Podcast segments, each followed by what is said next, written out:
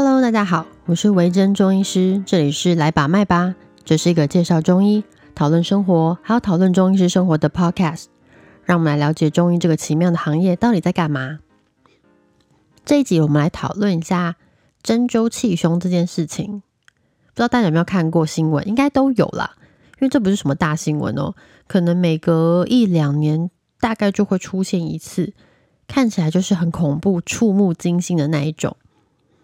那我们今天就来先了解一下所谓的气胸到底是什么东西，然后再来讨论一下针灸气胸的原因，还有它发生的几率。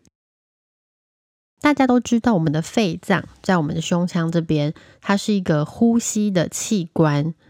你可以想象成它是两大块，有很多很多绵密的小气泡所组成的器官。这些小气泡就是所谓的肺泡有点像是一个很大的海绵这样，它会在我们的胸腔里面随着呼吸扩张或者是收缩。当你用力吸气的时候哦，空气就会从鼻孔进入身体内，顺着它的管路，就是我们的气管啊支气管，一路往下。那空气的最终目的地呢，其实就是肺脏，它们会跑到这两大块肺脏里面，要在里面做什么哦？大家都知道，空气里面我们最需要的就是氧气。氧气呢会进入肺泡里面，然后呢在肺泡进行气体交换。我们的身体呀，在平常活动的过程中会产生一些二氧化碳，鼻子吐出来的气体是二氧化碳嘛？但是它是怎么吐出来的？为什么我们吸进去是氧气，吐出来却是二氧化碳？这个东西呢，就是在肺泡里面，他们会进行一个气体交换，也就是呢，呃，氧气这时候会进入身体，然后我们身体产生的二氧化碳呢，会进入气泡中。然后再随着气泡呢，一路沿着刚刚说的管路往上，最后从我们的鼻孔跑出来，这样这就是气体交换。那这件事情其实非常重要，如果没有气体交换的话，氧气就没有办法进入身体里面，没有办法被我们利用，我们的身体就会缺氧。肺脏所在的这个部位，我是说，就是刚刚说胸口这个地方，它其实是一个真空，有点像是负压的地方，就是它里面没有空气。你应该很难想象说身体里面会有这样真空的存在哦，你就想说，哎呀，空气都已经进去了，我不是吸进去了吗？但其实啊，从鼻孔一路到呼吸道，一路到肺脏，这条通路是一个非常密封的道路，空气并不会在中途漏气，也不会跑掉，而它一路进去肺脏之后，就会被肺脏包住。同样，肺脏以外的空间也都是真空的。那气胸到底是怎么啦？它就是说啊，肺脏所在的这个空间，就是我们刚刚说真空这个地方，它受到破坏了。受到破坏的时候，真空就消失了嘛，因为空就会跑进去，开始有了压力。我们刚刚说，肺脏是由很多小泡泡所组成的。当空气呢跑到它的周围的时候，它就会开始压迫肺脏，让肺脏没有办法好好的扩张或是收缩。接下来呢，肺脏就会开始塌陷，这是第一种。第二种呢，就是。肺脏破掉了，就是那些小气泡，其中几个可能啪啪啪的破了，那里面的空气跑出来，一样破坏了这个真空的状况。里面的气漏的越多，外面空气压力越大，它就会开始压迫肺脏，同样肺脏也会塌陷。那听起来其实超级可怕哦。也就是说，那个塌陷的感觉就是你突然会觉得有痛感，然后没有办法呼吸，深呼吸的时候觉得没有办法扩张，你的气进不去的那种感觉。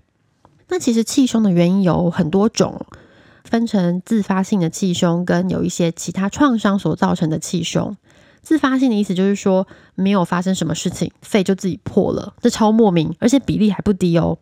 发生了一次之后，还有可能会发生第二次。尤其是如果你是一个高高瘦瘦的年轻男子，比如说二十到三十五、四十左右，这这个中间的区块还蛮容易发生气胸的。我有遇过患者。其实就是我同学，他去打篮球抢篮板的时候跟队友撞了一下，结果就气胸了。为什么肺泡会莫名破掉这件事情，目前还没有找到很好的理由。有一些相关联性的东西，例如说，呃，肺脏有一些特定的疾病，像是肺结核啊、气喘啊，或是你之前肺脏曾经动过手术，胸腔曾经动过手术等等，这有可能。还有一些罕见疾病也有可能，但是真正自发性气胸的原因还不是很清楚。第二种呢，我们要说到也是跟今天的题目比较有关的，就是外伤所造成的气胸。包含了针刺、外伤、撞伤、车祸、各种穿刺伤，造成了你的胸腔破掉，它只可能直接刺破你的胸口，然后气体跑进去。那第二种就是由医疗行为所造成的，比如说某些检查、一些支支气管镜、一些比较侵入性的检查、某些治疗，它有可能会造成气胸，包含了针灸。但是事情并不是你所想象的这么简单，因为不是每个人针灸气胸几率都这么高啊。为什么有的人会，有的人不会？那如果会气胸的话，中医干嘛要针灸？这么危险的事情，其实我们自己心里也很怕。所以中医在学校的时候，我们都要学解剖。所谓的解剖，就是说去看你的身体部位有什么肌肉，比如说你的肩膀、你的背有哪些肌肉组成，那肌肉大概有多厚，那它从哪里连到哪里。接下来我们还要修针灸学，对，这也是几个学分，我忘记了，反正也是很重的一门学分。它也是要去学这些穴道，它下面组织、神经、肌肉到底结构是什么，针刺穴位安全深度，还有很多是危险的部位，基本上我们都禁止针灸啦。像是说，有些人跟我说他重训啊，然后胸大肌会拉痛，胸大肌就是你前面胸口这两块，这种时候我们其实不太会拿针直接去，就是让你的胸大肌放松，诶，这个危险性比较高一点，最多就是从你的胸大肌附着的锁骨处下针，就会比较安全。或者是有些学派啊，他会从远端竞争。远端竞争这件事情也很有趣哦。要是你第一次遇到，一定会觉得非常困惑。诶，我明明是胸口痛，他干嘛针我手？这件事情就是另外一件了。就是如果要解释，又要很长，所以我们先跳过。之后有时间的时候，我们再来说吧。好，总而言之呢。针灸这件事情其实不是你眼睛所看到的，就是拿着一支针啪的扎进去这么简单。它必须要看范围、看部位、看你肌肉深度。针的时候有各种学问哦，包含了针的长度，我们有超级多种长度；竞争的深度，每个部位其实竞争的深度，我们不是一根针就噗噗噗的直接冲到底，它还是有一个呃竞争深度的考量。还有针的方向，你可以垂直肌肉竞争，直直的戳进去；当然也可以斜斜的，甚至有一点接近水平的方位去竞争。所以，其实，在中医针灸的时候，我们还是会评估患者的身形来做调整。如果你是一个呃虎背熊腰、重训练的超级结实的大壮汉，那也许你的竞争深度就可以稍微深一点点。假设你是个 BMI 可能十八以下，然后非常瘦弱的小女生，或者是你真的是个高高瘦瘦的男子，那我们这个时候竞争的深度基本上都会超级浅，或者是我们会避开某些危险的部位啦。接下来当然就是患者的部分，因为其实针灸是会留针的，留针就是说我针完你之后呢，我就会先离开，让你待在原地留个十分钟、十五分钟，看每个医师的习惯。时间到了之后，我们再来拔针。这段期间，通常我们会建议患者绝对不可以乱乱动，免得针会跑位。哎，针是会跑的哦，就像你动的时候，肌肉会收缩嘛。随着你的收缩，其实那个针有的时候深浅就会有一点改变，甚至它会被你的肌肉所卡死，造成一些不舒服的状况。在这十分钟之内，一定要让患者保持一个舒服的姿势，尽量不可以动。那有些是不太适合针灸的状况，那就要更小心啦。你可以找其他的方法来治疗。其实中医治疗方法有很多种啊，不一定一定要针灸不可，像是镭射针灸啊，那有些人会刮痧拔罐这种非侵入性的方式，其实也可以考虑啦。好，我们前面说的这些呃针灸啊、气胸啊，那我们接下来看看哦，到底这个针灸气胸的几率高不高？我找到了两个研究，一个比较久了，是英国的研究。诶，大家不要说哦，英国研究。这个研究它其实是在统计全球一九九零年到二零零四年发表了关于针灸的两百零九篇文献报告。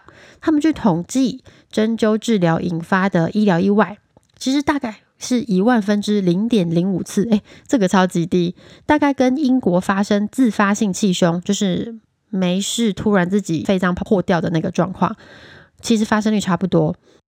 不过你有些人就说啊，这个资料这么旧了，到底有没有准？所以呢，我后来又找到了一个是台湾的二零一九年的研究。台湾的研究他们是应该是北市联做的，就台北市立联合医院，他们做了一个研究，就是根据健保资料库，我们现在所有你只要有刷健保卡做的医疗行为，都会上传健保资料库嘛，所以涵盖率可能真的是八九成以上。他们根据健保资料库呢，找了一九九七年到二零一二年所有使用过健保针灸的患者资料。他们检查这些患者在接受针灸治疗后七天以内有没有其他的就医资料，去交叉检索。因为如果你气胸的话，一定会送西医，那就会留下资料啦。统计上面发现，可能一百万个针灸治疗里面会出现一点七五个气胸。然后接下来呢，他们再去分析这些出现气胸的患者有没有其他相关的胸腔科疾病，例如之前接受过胸腔手术、慢性支气管炎、肺炎、肺结核等等的状况。那他们发现说，这些疾病的确是会增加针灸后气胸的几率啦，而且其中又以男生的比例会比女生再高一点点。不过好消息就是说呢，针灸的次数跟气胸其实没有什么关系哦，也就是说不会因为你。接受过了二十次针灸，然后对方只接受过一次，所以你的气胸几率会比别人高。其实不会，这跟这个没有关系。所以刚刚大家有听到那个数据吗？其实真的超级低。诶，哦，对了，说到这个，我突然想起来，之前有病人问我说，我们的针灸针会不会重复利用？呃，是怎么消毒的？诶，其实现在我们的针灸针都是呃抛弃式的。自从一九八三年发明了那个抛弃式针灸用针之后。其实呢，现在全台中医诊所都是大部分应该是八九成都是使用这种抛弃式的针灸针，用完就丢掉，就是医疗废弃物。那种成本其实跟消毒相比，有消毒成本反而比较高哦，丢掉再重新买新的，比较不花人力去消毒啊，还有一些什么其他的状况，所以大家都是用抛弃式的啦，不用太担心。虽然这一次我们是在讨论针灸气胸哦，不过最后还是呼吁一下大家好了，如果你是一个身材高高瘦瘦的年轻男性。然后你在运动啊，打完篮球之后突然出现一些什么胸闷、胸痛啊、喘啊、呼吸不过来那种症状，你还是赶快去看医生吧。自发性气胸真的是蛮常见的，不要忍耐，就赶紧去检查就好。我今天做这个主要是因为上个礼拜在滑手机的时候，突然发现了一个针灸气胸的新闻，所以有感而发，就来做个分享。说真的，其实中医真的超怕遇到气胸，中医治疗其实不太会有什么后遗症或是副作用。最严重的大概就是这个气胸。这个年头其实很少有中医会为了炫技，诶，对，就是那种真的很难的部位，我个人都一律归类为是在炫技。就很少有人会为了炫技，真的去扎你的胸口，太危险了。嗯，上次我新闻有看到，前几个月就是说有一个有一个患者，就是因为针灸然后气胸后死亡，但是因为那个施行针灸人根本不是中医，他是。不知道是什么的秘医吧之类的，他没有执照，然后也没有在台湾的学历，所以，所以后来这个新闻就就过去了。大家知道不要去给秘医针灸。诶，我知道房间会有些人说高手在民间，我相信有很多厉害的，呃，比如说一些治疗经验等等，也许有，但是我也相信我的大学教给我的解剖学学分，当年解剖学教授当人当成这样。不是故意要羞辱我们，诶，也有可能是要故意羞辱我们，我不知道。反正他已经退休了，但至少他当成这样，我现在不太会辜负他的教学啊。该记的东西还是有记在脑袋里面，所以大家还是要相信中医师的专业哦。我们这个含泪修来的学分，其实不是用鸡腿换来的，真的是用寒暑假去慢慢修，一个一个修回来的。针灸其实是个好治疗，不过任何治疗都有它的风险。在你做针灸治疗之前，一定要将你的状况详实的告诉你的中医师。例如说，你之前有任何的肺脏、呼吸道疾病，你之前针灸的时候有没有什么不舒服？针灸的当下，也建议如果有任何的不适感，都告诉你的中医。根据统计。针灸后气胸会发生在针的时候，以及针完之后半个小时之内，其实就会出现。相信在这段时间，你其实都在诊所里面，所以有任何不舒服都要赶快跟你的中医师说，他们才会来得及处理哦。这一集又是略带严肃的一集，大概就是这样。我上个礼拜又偷懒了，因为呢，最近又在追一个什么剧哦，我真的是看剧看到眼睛要瞎了，所以想说我一定要少用电脑。少用电脑又是一个借口，就是不想要写逐字稿的借口。好，反正我呢看完新闻之后，赶快赶快来做这一篇。如果对于针灸有任何疑虑的人，都欢迎拿这篇作为参考，然后也可以跟你的中医师讨论一下啦。我们这集就到这边，如果有任何问题，欢迎去追踪我的 IG，或者可以在我的 Podcast 下面撰写评论留言问我。那如果有机会，我们之后可以回答你的问题哟、哦。谢谢你的收听我们下次见喽。